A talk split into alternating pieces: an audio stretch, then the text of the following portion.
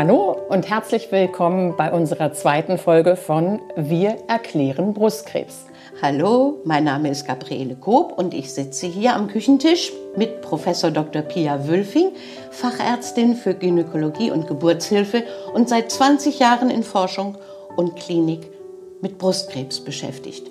Ich selbst bin Betroffene. Ich hatte vor zwei Jahren Brustkrebs und Pia war meine behandelnde Ärztin. Genau.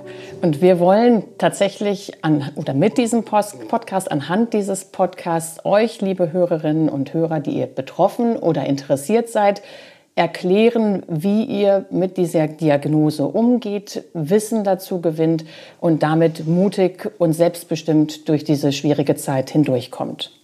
Ja, ganz wichtig finde ich, das ist mir so gegangen. Ähm, je mehr ich selber verstanden habe, desto weniger ich mich als Opfer fühlen musste, desto besser konnte ich mit meiner Angst umgehen. Und die Angst, die ist halt einfach besonders in diesen Zeiten, wo man Diagnose und Urteilsverkündung äh, erfährt, da ist äh, das, der Umgang mit der Angst, finde ich, total wichtig und entscheidend. Und heute ist tatsächlich ja diese Urteilsverkündung, wie du die gerade genannt hast, das Thema. Wir wollen heute tatsächlich über die Histologie, über das feingewebliche Untersuchungsergebnis, also das, was dann hinterher auf diesem Ergebnisbericht von der ersten Probeentnahme, von der Stanzbiopsie und aber auch am Ende nach der Operation zu lesen ist und womit viele Patienten ja dann Verständnisschwierigkeiten haben und gerne nochmal erklärt bekommen möchten, was sich dahinter verbirgt. Das ist das Thema heute dieses äh, Podcastes. Das wird sicherlich harte Kost, aber wir versuchen das auf einfache Worte herunterzubrechen. Ja, Genau, zum Mitschreiben vielleicht auch für euch. Dann kann man es sich nachher nochmal durchlesen und die Kürzel verstehen und nochmal mit Leuten besprechen. Ich fand das total wichtig. Ich hatte so ein Netzwerk, wo ich mit den Zetteln, die ich von dir dann gekriegt hatte, nochmal wiederkäuen und so lange fragen, bis man wirklich alles verstanden hat. Und dabei können wir vielleicht helfen. Richtig. Genau, wir hatten ja in der letzten Folge schon kurz erzählt, dass bei der Diagnostik, also bei der mm, im Prinzip ja, Bestimmung, ist das nun Krebs oder ist das nicht Krebs, in der Regel der erste Schritt ja diese Stanzbiopsie ist, also die kleine Probeentnahme stattfindet ähm, und die kleinen Gewebe, ja, das sind so Würmchen am ehesten vom Gucken, der Pathologe unter Mikroskop anschaut und dann tatsächlich ein Ergebnis liefert. Erstens natürlich ist das bösartig, der Fachbegriff ist maligne oder ist das gutartig, benigne und dann weitere Informationen zum Tumortyp. Das häufigste bei Brustkrebs ist invasiv duktal, aber das ist nicht so relevant für euch als Hörerinnen und Hörer, ähm, macht eigentlich auch für die Therapiefindung nicht so wahnsinnig viel aus. Was aber viel entscheidender ist, ist quasi die Aggressivität des Tumors. Und da gibt es dann drei Kürzel, ER, PR, HER2. Das sind genau die drei Worte. Ähm, kannst du das mal aussprechen? Also wofür ist dies PR oder HAER oder wie auch immer? Also du merkst schon, das müssen wir nochmal machen. Das machen wir nochmal. Äh, und, und kann man das auch aussprechen? Also sind das Kürzel für ein ganzes Wort oder äh, was bedeuten die einzelnen Buchstaben da? Also ER steht für Östrogenrezeptor, aus dem Englischen von Estrogen Receptor, daher diese beiden Buchstaben ER. Ähm, und bedeutet, dass die Zelle hormonempfindlich ist, also dass Östrogen andocken kann und Signale in die Zelle sendet. Vor allem natürlich auch Signale zum Wachstum der Zelle. Also ist, ich erkläre es eigentlich immer, dass dann Östrogen eine Art Nahrung auch für die Zelle darstellt. Das haben die normalen Brustdrüsenzellen übrigens auch, aber eben auch ungefähr 80 Prozent der Brustkrebszellen. Und das ist dann auf der einen Seite, wenn man da einen hohen Prozentanteil im Tumor hat, der hormonempfindlich ist, also ER positiv ist, dann ist das einerseits eine sehr gute Sache, weil man ähm, damit eine gute Prognose, eine gute Heilungschance verknüpft. Auf der anderen Seite ist es auch ein Therapieziel. Und zwar ein total interessantes Therapieziel, weil man durch eine Blockade dieser Hormonempfindlichkeit an der Zelle oder in der Herstellung der Hormone tatsächlich bewirken kann, dass die Tumorzellen ausgehungert werden oder ausgebremst werden und sogar getötet werden. Aber was bedeutet das für mich, wenn ich meine Östrogenproduktion künstlich durch Medikamente reduziere. Was passiert dann? Das machen wir ja später nochmal in Aha, einer der Therapiefolgen, weil wir da dann in die Therapie reinkommen. Okay. Ähm, ich glaube, das führt heute tatsächlich zu weit. Es ist im Prinzip eine Tablette, die eingenommen wird tagtäglich. Aber zu den Nebenwirkungen würde ich denken, das sprengt dann den heutigen Rahmen, wo wir ja eher in der Diagnostik und in der Erstsituation bleiben wollen. Erstmal bedeutet das für euch, liebe Hörerinnen und Hörer, wenn da ER positiv steht oder PR, was für Progesteronrezeptor steht, ähm, was ebenfalls Hormonempfindlichkeit signalisiert, was Gutes. Weil gute Heilungschancen und gute Ansatzpunkte für die spätere Therapie, ähm, indem man eben fünf Jahre hinterher dann noch nachbehandelt mit einer Tablette, die diesen Hormonweg versucht auszubremsen. Okay. Ich, ich komme nur noch mal, es wächst kein Bart mir direkt, wenn ich meinen Östrogenhaushalt aus therapeutischen Gründen, um meinen Brustkrebs zu halten, etwas runterschrauben lasse. Nein, auf gar keinen Fall. Okay, gut, nur um hier gleich irgendwelche Horrorvisionen auszuschalten, ähm, ist das doch ganz entscheidend zu wissen. Okay, ähm, das ist das, was der Pathologe aus der, aus der Standsbiopsie schon alles herauslesen kann? Ja, das kann er schon rauslesen. Das ist ja ein Bruchteil dessen, was wir zurückkriegen. HER2 ist noch ein weiterer Marker, der auch durch eine Färbung an diesen Standsbiopsien gemacht wird. HER2 ist das, was dann da steht. Das ist im Prinzip auch eine Antenne, die an diesen Zellen nachgewiesen wird. Das sind deutlich weniger Patienten, bei denen man das so findet. Maximal 15 Prozent aller Brustkrebsfälle haben diese, dieses Merkmal. Ähm, es ist aber auch eine Therapieziel. Das heißt, es gibt inzwischen zwei äh, in der frühen Therapiesituation insgesamt drei Medikamente. Das sind Antikörper, die da dran docken und tatsächlich diesen eher ungünstigen ähm, Prozess, der dadurch ausgelöst wird, ähm, ausbremsen. Also eigentlich ist HER2 früher als nicht gut für den Heilungsverlauf bekannt gewesen. Und leider findet man das auch immer noch so im Internet, so dass viele Patientinnen bei mir in der Sprechstunde ganz verschreckt sind, wenn sie angefangen haben zu lesen und sagen, oh, aber HER2 ist nicht gut.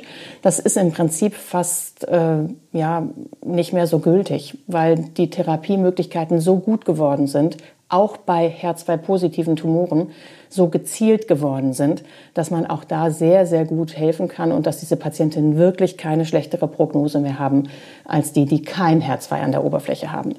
Ich, ich habe jetzt HER2 bedeutet für die Zelle Antenne wofür? Das ist ja Antenne auch für Wachstum, für schnelles Wachstum, für Aggressivität, für Abschwimmen, irgendwo gerne Tochtergespülste bilden. Also etwas, was für die Patientin nicht gut ist und für die Tumorzelle selbst natürlich äh, gut ist. Also ein Aggressivitätsmerkmal ist. Okay, okay, gut. Aggressivitätsmerkmal. Ja. ja. Also es ist im Prinzip eigentlich schlecht, aber da gute Medikamente gefunden worden sind, auch wiederum nicht mehr die Katastrophe, wie das vor 20 Jahren oder ja, bis vor 15 Jahren ähm, noch so war. Okay. Und das ist alles, was du im Grunde schon von dem Pathologen geliefert kriegst? Oder wie ist es? Also du kriegst dieses Ergebnis ähm, der Biopsie mit all diesen Merkmalen, die dann über den Tumor da schon draufstehen. Absolut richtig. Und dann bestellst du die Patientin äh, zu einem Gespräch und hast diese Grundlagen der Biopsie und dann besprecht ihr was. Wir haben noch eine Sache übersprungen. Also das sind ja im Prinzip die Färbeergebnisse, schon ähm, ja die Detailergebnisse, wenn man so will. Das, was der Pathologe uns auch aus der Standsbiopsie mitliefert, abgesehen von der Aussage böse oder gut, also von der äh, mm. ist das Krebs, ja, nein, ähm, ist es das Grading. Das Grading verbirgt sich hinter diesem Buchstaben G hatten wir in der letzten Folge ja schon kurz angesprochen. G1 ist langsam gewachsen, G2 ist mittelschnell gewachsen, G3 ist schnell wachsend. Natürlich am ungünstigsten. Und dann wird das oft noch ergänzt durch einen weiteren äh, Marker, was auch eine Färbung ist an diesen Schnipseln, Ki 67. Ki 67 ist ein sogenannter Proliferationsmarker und der ergänzt diese Information um das G herum der hilft uns vor allem weiter bei G2-Tumoren. Das sind ja die, die nicht Fisch und nicht Fleisch sind. Bei G1 steht eigentlich fast fest, da muss keine Chemo gemacht werden, das ist langsam, das ist nicht so wahnsinnig aggressiv. In der Regel sind das die Tumoren, die hormonempfindlich sind und nicht HER2-positiv sind. Die G3-Tumoren, das sind oft die, die HER2-positiv sind und nicht hormonempfindlich sind oder die sogenannten triple-negativen Tumoren, die weder Östrogenrezeptor noch Progesteronrezeptor noch HER2 haben, also die gar keine Therapieziele haben. Bei den G3-Tumoren steht auch schon eigentlich fast immer fest, da muss Chemo gemacht werden. Und die große Gruppe der Tumoren, wo es besonders schwierig ist zu entscheiden, wie geht es denn hier weiter, sind die G2-Tumoren. Ähm, da versucht man dann andere Kriterien heranzuziehen, wie die Tumorgröße, ähm, die Anzahl der befallenen Lymphknoten, sind überhaupt welche befallen, wirken welche befallen? Und dann tatsächlich so ein ja, Feintuning durch Key 67 oder was in den letzten Jahren ja jetzt auch dazugekommen ist und seit einem Jahr auch erstattungsfähig ist, dass man dann noch Genchips dazu machen lässt, also Gen Signaturen untersuchen lässt, wo dann wirklich viele Marker zusätzlich untersucht werden.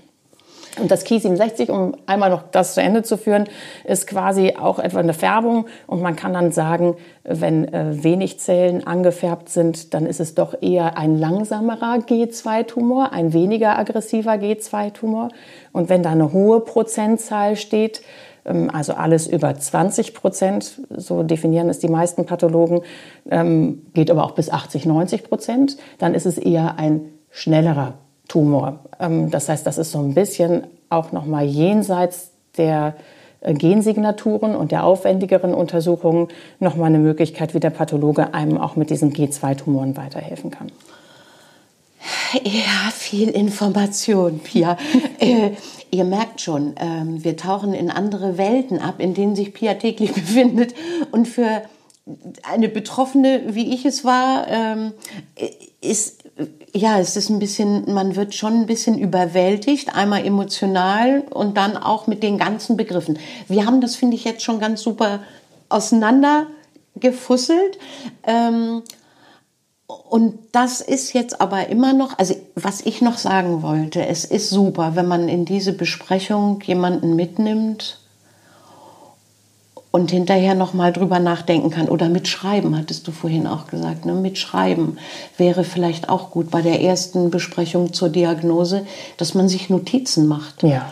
Und einfach dann äh, entweder diesen Podcast hört oder mit jemand noch mal redet und dann einfach noch genauer weiß und wo man nachfragen will, äh, wo man vertiefen will, was man alles nicht verstanden hat. Ähm also man muss sagen, diese, diese Tumorbiologie ist ja das absolut Entscheidende für den komplett weiteren Weg. Für Heilungschancen, Prognose und auch für die Therapieentscheidungen. Alles das, was ich in der Sprechstunde entscheide oder was wir in der Tumorkonferenz entscheiden, fußt auf diesen paar Begriffen, die wir eben versucht haben, so ein bisschen zu sortieren. Das heißt, äh, das ist wirklich der Dreh- und Angelpunkt. Und ich finde schon, dass eine Patientin, wenn sie die Krankheit verstehen möchte, genau da ansetzen muss, auch wenn es total kompliziert ist. Aber ansonsten ergeben sich auch immer wieder Fragen. Denn wenn neue Medikamente entwickelt werden oder irgendwelche Nachrichten irgendwo auch durch die Laienpresse gehen, dann habe ich das ganz oft in der Sprechstunde, dass die Patienten kommen und sagen, trifft denn das auf mich auch zu? Und das kann man eigentlich immer anhand dieser Tumorformel und anhand der Biologie dann äh, ausschließen oder eben äh, bejahen. Ja, also es geht ähm, um die Größe, um die Aggressivität. Also ich versuche das mal so ein bisschen nochmal schlicht zusammenzufassen. Größe, Aggressivität, Empfindlichkeit auf Hormone. Ähm, und was war das noch? Das, das, das Herr, H2, äh, genau. Das, äh, aber das betraf ja auch Aggressivität. Also wie schnell wächst der und was hat er vor, der Tumor? Richtig, wobei Größe hatten wir eigentlich heute noch gar nicht so richtig besprochen. Also das ist irgendwie ein bisschen selbstverständlich, aber das ist ja der andere Teil der Tumorformel. Den kriegt man aber nicht äh, aus der Betrachtung des Pathologen unter Mikroskop, sondern das ist in der Regel am Anfang ja erstmal eine klinische Einschätzung. Also dadurch, dass man tastet, dass man einen Ultraschall macht und dass man eine Mammographie macht, manchmal ja auch noch eine Kernspintomographie ergänzend braucht. Und dann hat man ja eine Idee, wie groß ungefähr der Tumor ist. Und das ergibt dann dieses T, was bei TNM auch in der klinischen oder hinterher auch operativen Einschätzung herauskommt. T steht für die Größe des Tumors und dann steht da immer ein kleiner Buchstabe davor. Und solange man noch nicht operiert hat, steht da immer ein kleines C. Und das steht für klinisch, aus dem Englischen von clinical übernommen. Das heißt, das ist einfach erstmal die Einschätzung, soweit man eben von draußen, ohne dass man operiert hat, das erstmal sehen kann. Dasselbe gilt für N. N steht für Nodes, für Knoten, für Lymphknoten. Auch da hat man, solange man die noch nicht operiert hat, erstmal nur dieses kleine C davor. Das heißt, äh, auch die, ja, die, der Versuch, das mit Hilfe von Ultraschall und Tastuntersuchungen ähm, einschätzen zu können, ob da Lymphknoten auffällig erscheinen, ja oder nein. Und M steht für die Fernmetastasen, also für Metastasen in weiter entfernten Organen. Die Lymphknoten darüber stolpern auch viele Patienten, heißen zwar, wenn sie befallen sind, Lymphknotenmetastasen, zählen für uns aber tatsächlich nicht als Metastasen, also nicht als Streuung, nicht als Absiedlung irgendwo anders hin. Die machen äh, die Situation nicht so, dass man sagt, äh, die Patientin ist nicht mehr heilbar und chronisch, sondern wenn man befallene Lymphknoten hat, ist das immer noch Frühstadium wenn in Lunge, Leberknochen und so weiter nichts nachgewiesen wurde. Und das ist nämlich dann das M, diese Fernstreuung. M steht wirklich für echte Metastasen, also in anderen Organen, in Lunge, Leber, Knochen, wo auch immer ähm, Tochtergeschwülste, die dort entstanden sind. Und das kriegt man ja raus durch die Durchuntersuchung mittels CT und gegebenenfalls Knochenzintigraphie, die am Anfang ja auch immer noch erfolgt. Auch eine klinische Einschätzung. Da steht dann M0, dann hat man keine gefunden, oder M1, wenn man welche gefunden hat. Das äh, schlägt sich dann in so Kürzeln nieder und ich muss sagen, das ist ja nochmal ein aufregender Weg, durch diesen Check zu gehen. Macht ihr den eigentlich dann immer prophylaktisch oder ähm, also jede Patientin, die kommt und äh, dann einen, einen bösartigen Tumor hat, wird die immer durch diesen grundsätzlichen Check geschickt oder habt ihr dafür besondere, gibt es da besondere diagnostische Vorbedingungen sozusagen? Also jede Patientin kriegt natürlich alles, was auf die Brust bezogen ist. Das wird immer gemacht, also Ultraschall und Mammographie.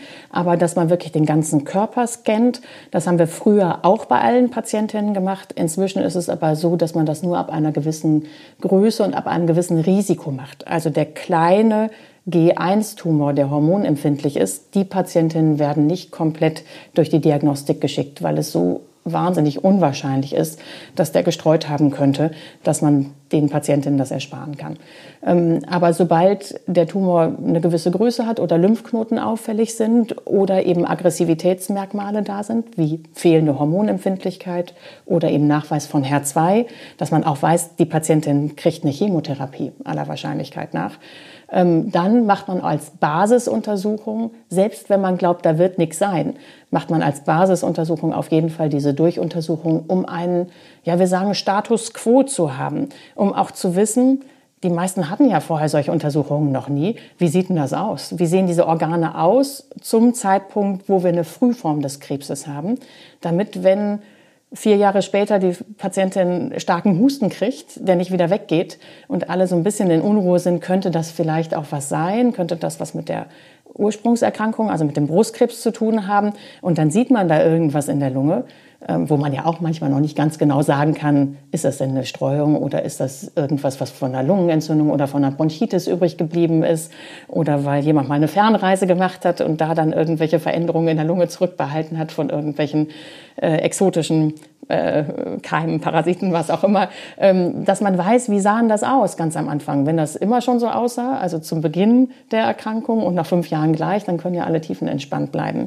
Deswegen macht man dieses, diese, diese Basisuntersuchung auf jeden Fall es ist schön zu hören, dass es so eine Art Kennenlernen von innen ist, weil äh, ich finde, vom subjektiven Erleben ist es natürlich eine unglaublich anstrengende Zeit, durch diese ganzen Untersuchungen durchzugehen und jedes Mal zu denken, äh, finden Sie da jetzt was? Also das, ähm, das denke ich, ist ja auch ein Ziel von uns jetzt hier dieses, da kommt wieder dieses Opfergefühl, also dieses Übermächtige. Da haben Leute Maschinen, äh, durchleuchten mich und wissen am Ende dieses Prozesses oder dieser Untersuchung mehr über mich, als ich selber weiß. Und ich, also das ist was, womit ich mich ganz schwer anfreunden konnte und was mir immer wieder Stress gemacht hat. Dieses Gefühl, ähm, ja, jemand kann aufgrund einer sehr weit entwickelten Technik ähm, in mich reingucken und weiß was über mich, was ich selber eben nicht weiß. Und das ist eben bei einigen Krankheiten ja so und bei Krebs speziell, dass du selber gar kein Gefühl dafür entwickelst, dass du selber äh, irgendwo irgendwas hast, was du selber nicht wahrnimmst. Ja, was man nicht fühlen kann. Was das, man nicht fühlen kann. Die Patientinnen sagen ja auch ja. mal, ich habe mich eigentlich ganz gesund gefühlt und dann auf einmal kam diese Diagnose und ich glaube, es fehlt dann ja auch oft das Vertrauen, dass man sich auf den Rest des Körpers auch noch verlassen kann. Das höre ich ganz oft von den Patientinnen, dass sie sagen, na ja, ich habe ja bei der Standsbiopsie auch gedacht, da, das wird schon nichts sein. Ich bin doch jung ähm, und keiner in der Familie hatte das. Äh, das darf nicht sein. Das heißt, die gehen natürlich auch wesentlich verunsicherter in solche Durchuntersuchungen ähm, als jemand, der eben nicht schon die erste Hiobsbotschaft bekommen hat. Trotzdem muss man sagen, ist und bleibt es total unwahrscheinlich, dass in dieser Erstdiagnosesituation irgendwas gefunden wird. Das ist wirklich bei unter 10 Prozent der Patienten der Fall. Das haben wir auch in der ersten Folge schon kurz besprochen, ähm, dass Brustkrebs einfach wirklich sehr, sehr gut heilbar ist und in der Regel in dieser Erstdiagnosesituation überhaupt gar keine Streuung vorliegt. Das ist schön, das immer wieder sich nochmal äh, in Erinnerung zu rufen und bewusst zu machen. Dann geht man vielleicht ein bisschen mutiger oder ein bisschen entspannter, entspannt wahrscheinlich nicht, aber zumindest äh, nicht völlig aufgelöst in, diese, in diesen Grundcheck-up, den ihr dann eben doch häufig macht. Also bei mir war das so, ich musste durch einige Untersuchungen dadurch und ein falsches Wort von der Röntgenassistentin oder wem auch immer und du bist oder ich war in heller Aufregung, ja. obwohl die was ganz harmloses meinte, äh, was ich aber in der Situation überhaupt nicht verstanden habe und sofort als Alarmzeichen interpretiert habe. Das ähm, ja, vielleicht, wenn ich mehr gewusst hätte darüber, dann hätte ich ein bisschen entspannter sein können. Wir hätten den Podcast schon eher machen sollen, Gabi. Unbedingt. naja, Unbedingt. Es ist niemals zu spät. Also nein, nein, nein, Zuversicht ist absolut angezeigt. Das ist, glaube ich, noch meine äh, Kernmessage. Und äh, ihr, liebe Hörerinnen, könnt da ganz zuversichtlich reingehen in diese Untersuchungen. Ähm, das ist tatsächlich eher eine Basisuntersuchung. Wir müssen ja ein bisschen zurück zur harten Kost. Es wird wahrscheinlich die schwierigste Folge des Podcasts mit diesen ganzen Formeln und Strukturen. Ähm, wir hatten ja eben einmal gesagt, es gibt dieses C, T, C, N, immer eine Zahl natürlich dann dahinter für die Größe und CM. Und dann, wenn man tatsächlich hinterher operiert worden ist, dann ändert sich dieses kleine Buchstäbchen vor TNM in P für pathologisch. Ähm, und das ist dann quasi das, was ähm, im Endergebnis steht bei den Patientinnen, die direkt operiert werden. Die Patientinnen, die den Weg mit einer umgekehrten Reihenfolge haben, die also vor der Operation eine medikamentöse Behandlung, in der Regel eine Chemotherapie bekommen, weil sich aus der Stanzbiopsie schon ergeben hat, dass sie das sowieso brauchen dass äh, man nicht mehr die Operation und die Informationen, die die Operation liefert, also über Tumorgröße und Anzahl der befallenen Lymphknoten, dass man die nicht mehr abwarten braucht, um zu entscheiden, Chemotherapie ja, nein, weil die Biologie schon so aggressiv ist, dass man weiß, man braucht die Chemotherapie. Man verlässt sich nicht alleinig auf die Antihormontherapie oder weil Antihormontherapie gar nicht funktionieren kann, weil gar keine Hormonantennen da sind. Oder wenn HER2 nachgewiesen worden ist, dann weiß man, braucht man auch auf jeden Fall eine Chemotherapie zu den Antikörpern dazu, damit das Konzept funktioniert.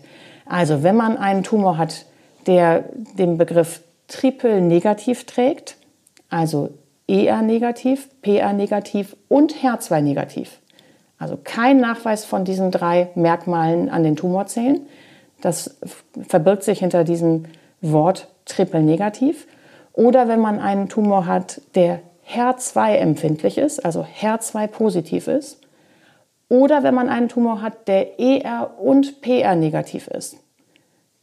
Dann weiß man, es ist Chemotherapie angezeigt. Und dann wird sie in der Regel heutzutage in allen qualifizierten Brustzentren zuerst gemacht. Es sei denn, die Patientin lehnt das ab. Aber wir würden immer empfehlen, dass man dann tatsächlich nicht sofort operiert, was ja der Reflex der meisten Patienten ist, machen Sie das weg, äh, ja. nehmen Sie das raus, ich will das loswerden, ja. sondern dass man wirklich sagt, nein, ähm, es macht Sinn, zuerst die Chemotherapie zu machen, damit wir sehen können, wie spricht das an und eventuell auch Medikamente bei der Chemotherapie ändern können und umstellen können. Und die Patientin hat den zweiten Vorteil, dass man am Ende in den neuen Tumorgrenzen operieren kann.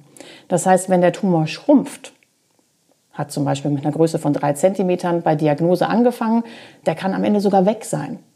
Da muss man trotzdem noch operieren, aber eben nur noch ein ganz kleines Stückchen wegnehmen. Oder angenommen, er ist von drei Zentimeter auf ein Zentimeter runtergegangen. Dann hat man ja ein viel kleineres Stück, was man aus der Brust hinterher entfernen muss, weil man tatsächlich sich dann an den neuen Tumorgrenzen orientieren darf.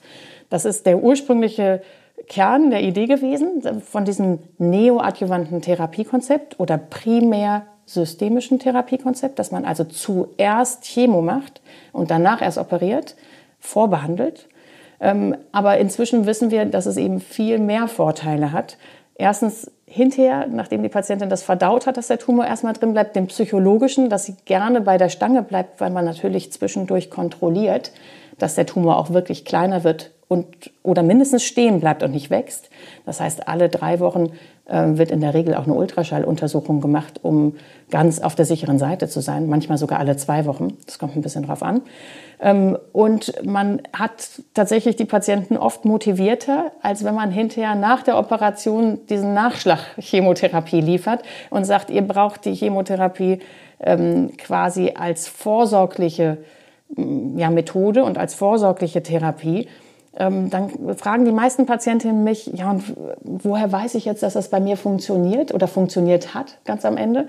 Da muss man sagen, das können wir für die einzelne Patientin, wenn der Tumor erstmal raus ist, nicht mehr ganz sicher sagen. Das können wir dann nur noch anhand von Studien und Statistiken belegen. Aber wenn der Tumor noch drin ist, dann kann man das natürlich immer alle zwei oder drei Wochen anhand der Ultraschalluntersuchungen ziemlich gut beweisen, dass das die richtige Chemo für die, für die jeweilige Patientin ist. Mhm. Das heißt, es ist einerseits die Motivation bei dieser Methode, bei der, wenn die Chemo zuerst kommt, die Motivation, er wird kleiner, es wirkt, ich tue was. Äh, und auf der anderen Seite, Mensch, wie lange dauert das? Wie lange dauert das? Äh, die Chemo? So, ja, wenn, wenn sie vor der Operation ist, so durchschnittlich, was kann man Genauso lange wie nach der Chemotherapie, ah, ja. wie nach der Operation. Das ist ja genau dieselbe ah, okay. Therapie. Nur die Reihenfolge wird umgedreht und in der Regel ist es bei Brustkrebs ein halbes Jahr. Chemotherapiedauer. Ja, egal welche Reihenfolge, welche Situation. Die Psychologie und die Motivation ist nur ein positiver Begleiteffekt. Dafür hat sich das keiner ausgedacht. Die ursprüngliche Idee war, wie gesagt, Verkleinerung des Tumors. Tumoren, die vielleicht ursprünglich gar nicht zu operieren waren, operabel bekommen, dass man sie überhaupt rauskriegt oder dass man brusterhaltend irgendwann auch operieren kann bei Tumoren, die ursprünglich zu groß waren. Das war das Konzept, ähm, warum dieser Therapieweg vor über zehn Jahren äh, quasi entwickelt wurde und in Studien überprüft wurde und dann als gleich sicher ähm, auch befunden wurde in den Studien. Ähm, aber wir haben in den letzten Jahren eigentlich als Hauptvorteil erkannt, dass man quasi in der Patientin sieht, spricht der Tumor an. Also der Fachbegriff, um alle jetzt nochmal überzustrapazieren, ist die in vivo, also im Menschen, Chemosensitivitätstestung. Also dass man wirklich guckt, funktioniert diese Chemo bei der jeweiligen Tumorzelle in der jeweiligen Patientin, wenn du so willst. Hört sich eigentlich ganz gut an. Macht Sinn, finde ich. Total. Ja, obwohl ich Freundinnen hier äh, durch die Wiesen habe stampfen sehen, die, die, die wirklich in diesem Prozess waren, in der Chemo vor der OP und ähm, die dann manchmal auch stampften und sagten, so jetzt reicht's, der Rest muss jetzt, er soll jetzt weg. Also ein halbes Jahr kann sich ziehen. Ist es denn auch eine Möglichkeit, wenn man sieht, das wirkt schnell und der verkleinert sich, auf diese Gesamtdauer der Chemo, die dann zu verkürzen und dann schneller zu operieren? Geht das auch? Ähm, eigentlich eher nicht. Also Studienkonzepte gehen in die Richtung, aber wir wissen, dass man eine gewisse Mindestdauer an Chemotherapie braucht. Denn auch wenn der Tumor in der Brust weg ist, wir machen es ja eigentlich nicht für die Brust. An der Brust sehen wir nur, ob das funktioniert. Wir machen die Chemotherapie ja, um den Körper frei zu putzen, also Lunge, Leber und Knochen frei zu putzen. Und das ist etwas, was wir nach wie vor eigentlich nicht richtig kontrollieren können. Das heißt, man gibt, auch wenn in der Brust nichts mehr zu sehen ist, geben wir in der Regel die Chemo zu Ende. Es sei denn, es sprechen irgendwelche schwerwiegenden Nebenwirkungen dagegen, um einfach auch diese Zeitschiene ähm, einhalten zu können und sagen zu können, wir haben das genauso gemacht, wie es ursprünglich auch in den Studien entwickelt worden ist, ähm, dass wir wirklich äh, über auch das Verschwinden dieses Tumors hinaus ähm, noch ein paar Zyklen machen, um auf mikroskopischer Ebene, also auf Zellebene, Einzelzellen irgendwo auch noch jagen zu können. Das, wir besprechen Chemotherapie ja noch in einer der nächsten Folgen, aber einfach für das Grundverständnis, ähm, wenn sich der, alle Tumorzellen an einem Tag teilen würden, also an einem Tag sich äh, überlegt hätten, wir machen aus einer Zelle zwei Zellen, zwei Tochterzellen, dann bräuchte man nur einen einzigen Tag Chemotherapie. Dann wären wir mit einem Zyklus, wie wir das nennen, fertig.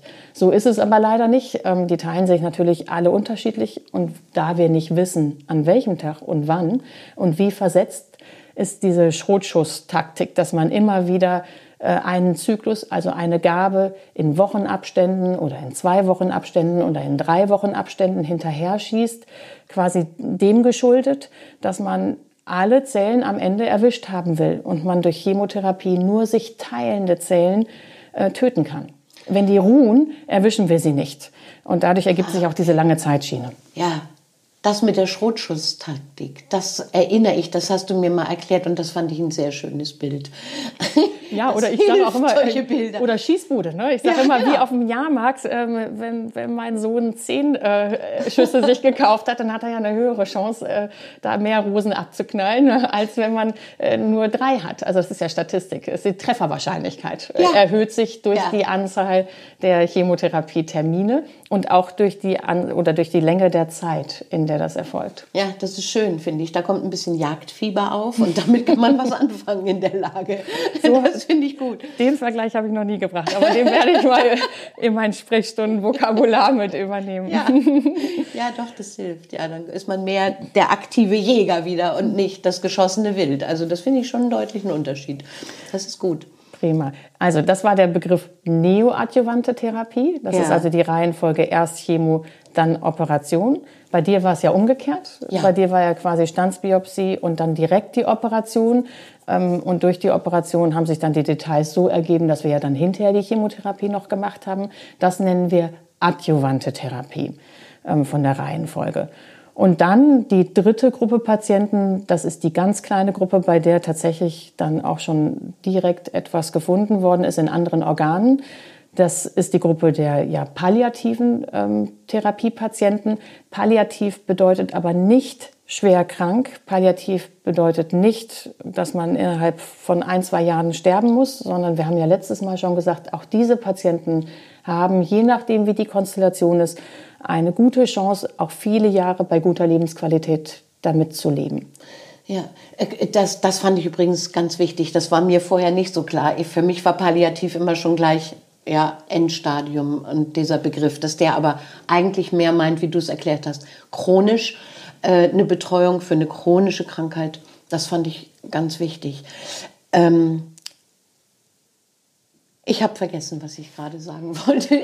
Das macht nichts. Lass wir, uns weiter wir haben im Prinzip auch eigentlich den Inhalt für, für heute geschafft. Also ich würde denken, was wir euch rüberbringen wollten, ist ja, dass man anhand dieser individuellen Tumorformel TNM für Größe und Ausbreitung, ERPRHER2 für die Biologie des Tumors, genauso G und Ki67 für die Wachstumsgeschwindigkeit des Tumors, dass man damit was über die Aggressivität und über die Therapieziele, also wo kann man gezielt auch ansetzen mit der Therapie, Hormonentzug oder Antikörper gegen HER2 zum Beispiel, oder eben Chemotherapie, wenn man ungezielt drauf schießen will oder den Effekt verstärken will ähm, dass man das anhand wirklich dieser ersten Kennzeichen schon relativ gut abschätzen kann und dass man dann entscheidet, therapiert man direkt mit einer Chemotherapie, wenn die Aggressivitätskennzeichen hoch sind, neoadjuvant der Begriff,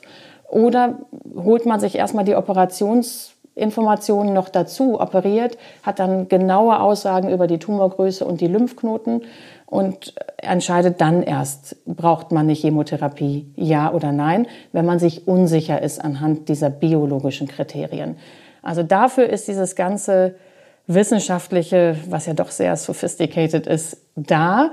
Und ähm, wenn man das verstanden hat und sich erklären lässt, dann glaube ich, kann man auch diese Entscheidungen besser nachfühlen. Ja, ich habe lange gebraucht für die Entscheidung. Ähm, ich glaube, das ist auch ein Prozess des inneren sich bereitmachens. Äh, bei mir war es dann die Chemotherapie ein halbes Jahr. Das steht einem bevor. Und äh, um diese Entschlossenheit und damit das Jagdfieber irgendwann aufkommt, ist es eben so wichtig, ähm, tatsächlich die Augen aufzumachen und in die Details und zu verstehen, worum es geht und warum und wieso. Und ähm, da sind dann manchmal auch, ich weiß für euch, Wissenschaft ist auch eben viel Studien und Statistik. Ich kann sagen, als Betroffene, für mich war dann irgendwann die Statistik nicht mehr relevant. Also ich bin nicht die Statistik, ich bin halt ich und muss durch mein Leben und meine Entscheidungen gehen und die treffen für mich. Ähm, das ist auch so. Und das dauert manchmal. Ja, und das finde ich auch total wichtig. Ich finde auch, die Patientinnen müssen das auch, die müssen das auch wollen. Denn es werden natürlich immer mal Tage kommen, äh, die nicht gut sind. Und dann muss man da ja auch durchkommen und man, die Patientin muss sich dazu entschließen. Und nicht, weil ich das sage, sondern weil sie mir folgen kann und weil sie das für sich selbst will und das mitträgt. Das ist total wichtig, dass man versteht, warum wir uns das überlegt haben, dass man das dann aber auch aktiv mit mitentscheidet und mitgeht. Das sind übrigens auch die Patientinnen, die hinter die wenigsten Nebenwirkungen haben, die da ganz positiv drangehen. Je skeptischer man da drangeht, ist meine Erfahrung, desto schwieriger wird auch die Zeit äh, des, dieses halben Jahres durch die Chemotherapie. Ja. ja. Wenn man denn eine braucht. Ja, genau. Gut, ähm, ich würde sagen, wir schließen mit einem Ausblick auf die nächste Folge. Die wird im Vergleich zu heute eher easy listening, würde ich sagen. Ähm, als dritte Folge planen wir über die Risikofaktoren. Warum bin ich erkrankt vielleicht? Meistens können wir das gar nicht beantworten. Aber welche Risikofaktoren gibt es für Brustkrebs und was könnt ihr ähm, perspektivisch, wenn ihr schon betroffen seid, vermeiden oder welche Risiken kann man auch für einen Rückfall ähm, vermeiden? Und umgekehrt, wenn ihr noch nicht betroffen seid oder einfach nur interessiert zuhört, was könnt ihr tun, um euer Risiko am Brustkrebs zu erkranken zu verringern? Da gibt es durchaus viele interessante Studien und ähm, das wollen wir euch nächstes Mal nahebringen. Ja, das ist ein spannendes Thema. Dann verbleiben wir so, sagen, lasst es euch gut gehen und bis nächste Woche. Am Küchentisch bei Pia. tschüss. tschüss. Liebe Hörerinnen und Hörer, alle unsere Podcasts und noch viele weitere Informationen und Erklärvideos zum Thema Brustkrebs gibt es auf unserer Homepage pink-brustkrebs.de. Alles Gute!